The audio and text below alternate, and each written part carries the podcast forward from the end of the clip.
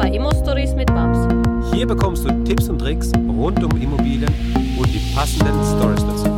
Schön, dass du dabei bist.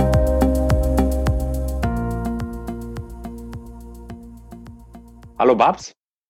Ja, hallo Max. Wie geht es dir, Babs? Ja, mir geht's gut. Wie geht's dir? Mir geht's blendend. Wir haben bei uns gerade Sonnenschein, also tatsächlich schönes Wetter. Und ähm, ja, ich bin, ich bin gut auf. Und wo, wo finden wir dich gerade? Wo hören wir dich? Also ich bin heute in meinem Prager Büro. Ich habe mehrere Büro. Eine ist in Innenstadt, eine ist außerhalb. Also heute bin ich in so ein bisschen ländlich außerhalb, genieße auch die Sonne. Wir haben ja auch 25 Grad Sonne, was sehr, sehr toll ist. Ja. Also heute in Prag und ausnahmsweise diese Tage nicht unterwegs. okay, sehr gut.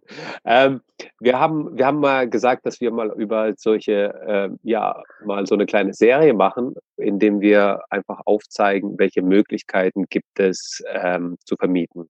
Wir haben ja vorher schon darüber gesprochen, dass man wie man an seine erste Immobilie kommt, was man dafür macht, wie man die Mentoren bekommt und so weiter und so fort. Jetzt haben wir schon die erste Immobilie gekauft und jetzt steht man vor der Frage, oder wir sind kurz vor dem Kauf, ja, kurz vor dem Notargespräch und wir können uns noch überlegen, wie wir die äh, Wohnung vermieten. Wir nehmen mal an, die ist jetzt komplett frei und wir können entscheiden, was machen wir damit, ja. Ähm, es gibt die verschiedensten Möglichkeiten, wie man vermieten kann. Ähm, und da sprechen wir einfach mal drüber. Das werden vielleicht auch kurze Folgen sein, mal schauen. Und äh, wir fangen mit der ganz einfachen, klassischen Art und Weise, wie man vermieten kann. Was ist das? Man vermietet ganz normal, ganz klassisch. Man hat eine Kaltmiete und man hat irgendwie eine Nebenkostenpauschale äh, oder Nebenkostenabrechnung, die man macht und äh, lässt es laufen. Ist das ein gutes Modell oder nicht, Babs? Ja, also die, die mich kennen, wissen, dass im Laufe der Jahre ich natürlich meine Modelle ähm, ja exzellent äh, perfektioniert habe, was die Rendite betrifft und dass wir ja. tatsächlich gerade in den Innenstädten den Otto-Normalverbrauchervermietungen an Wohneinheiten eher in Richtung gegangen sind, dass wir dann jede Zimmer, und zwar jede Quadratmeter tatsächlich vermietet haben und ausgenutzt haben, somit die Rendite fast verdoppeln könnten. Okay. Und ähm, also eben ja, es gibt mehrere ähm, Varianten die Otto-Normale und die ganz normale und auch die ruhigere, die nicht ja. so viel Mut an sich bedarf, ist natürlich mal inseriert. Man hat einen Mieter, der hat also eben drei Gehaltsabrechnungen. Man sieht, okay, der Mieter arbeitet, holt Auskunft und dann vermietet man die Wohnung ganz normal äh, mit Nebenkosten, Vorauszahlungen, die dann einmal in jährlich abgerechnet werden. Mhm. Wir haben jetzt unseren Mieter äh, gefunden. Wir haben eine, ja, inseriert, ganz normal über ImmoScout und haben dann ähm, 30 Bewerbungen oder 30 Interessenten bekommen innerhalb von einer Stunde. Und jetzt schaue ich mir die an. Ähm, ich hole mir die Mieterauskunft. Was sollte deiner Meinung nach auf jeden Fall drin sein? Was darf dann nicht fehlen? Auf keinen Fall in dieser Mieterauskunft. Ja, also eben was wichtig ist, ist natürlich, ich hole mir drei letzte Gehaltsabrechnungen der Mieter, äh, die bei uns in die Wohnungen einziehen. Ich hole mir Schufa und das Wichtigste ist von dem Vermieter, wo die bis jetzt gelebt haben, die Unbedenklichkeitsbescheinigung.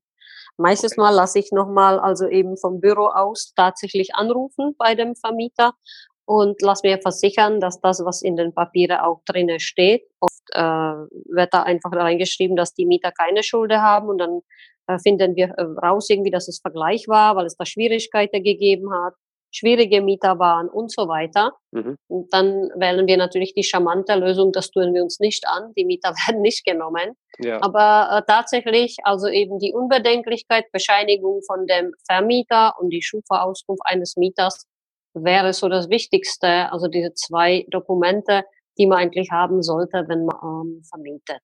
Ja. Normale Mieter. Genau. Was ist die, was ist die Unbedenklichkeitsbescheinigung äh, im Detail? Also ist es einfach etwas, was der Vermieter, der Vorvermieter ausfüllt oder einfach irgendwas ausstellt oder wie kann man sich das vorstellen? Mhm.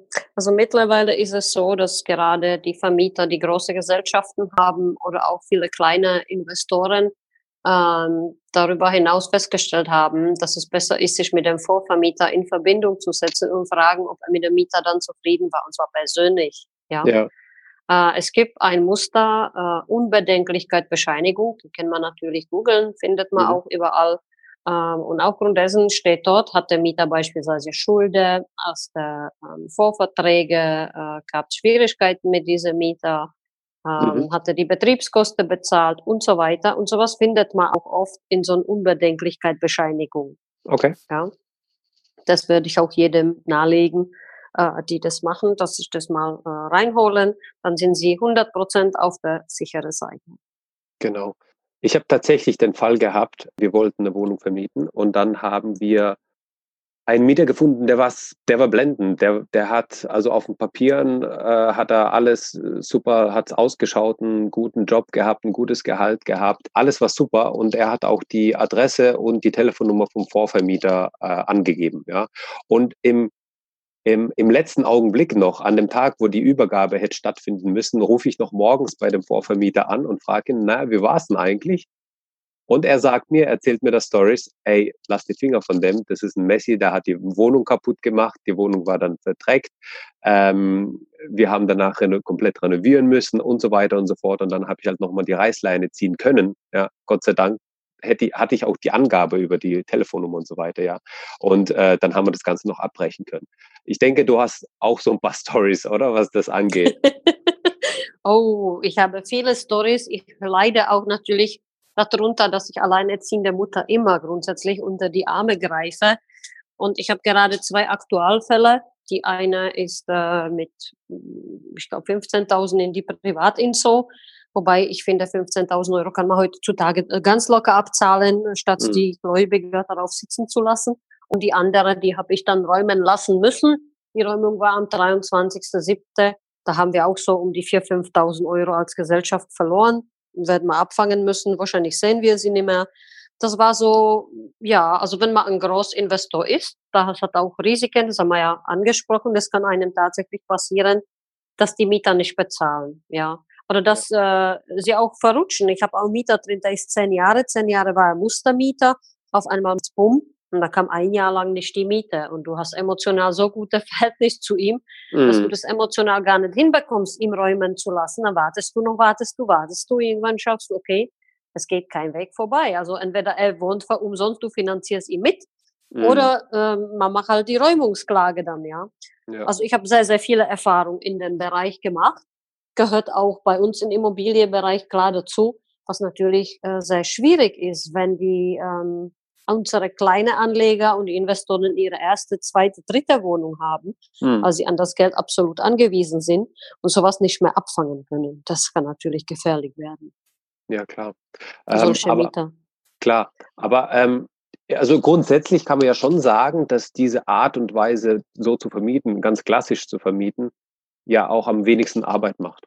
Ja, ja. man lässt sich zurück. Auf jeden Fall lässt es laufen, äh, macht da die Abrechnung einmal im Jahr und äh, meistens hört man ja auch nichts von dem, von dem Mieter. Ne? Genau. Das ist also eben das Otto Normale, ganz normale. Dann hat Ruhe, Miete kommt, alles läuft, alles schick.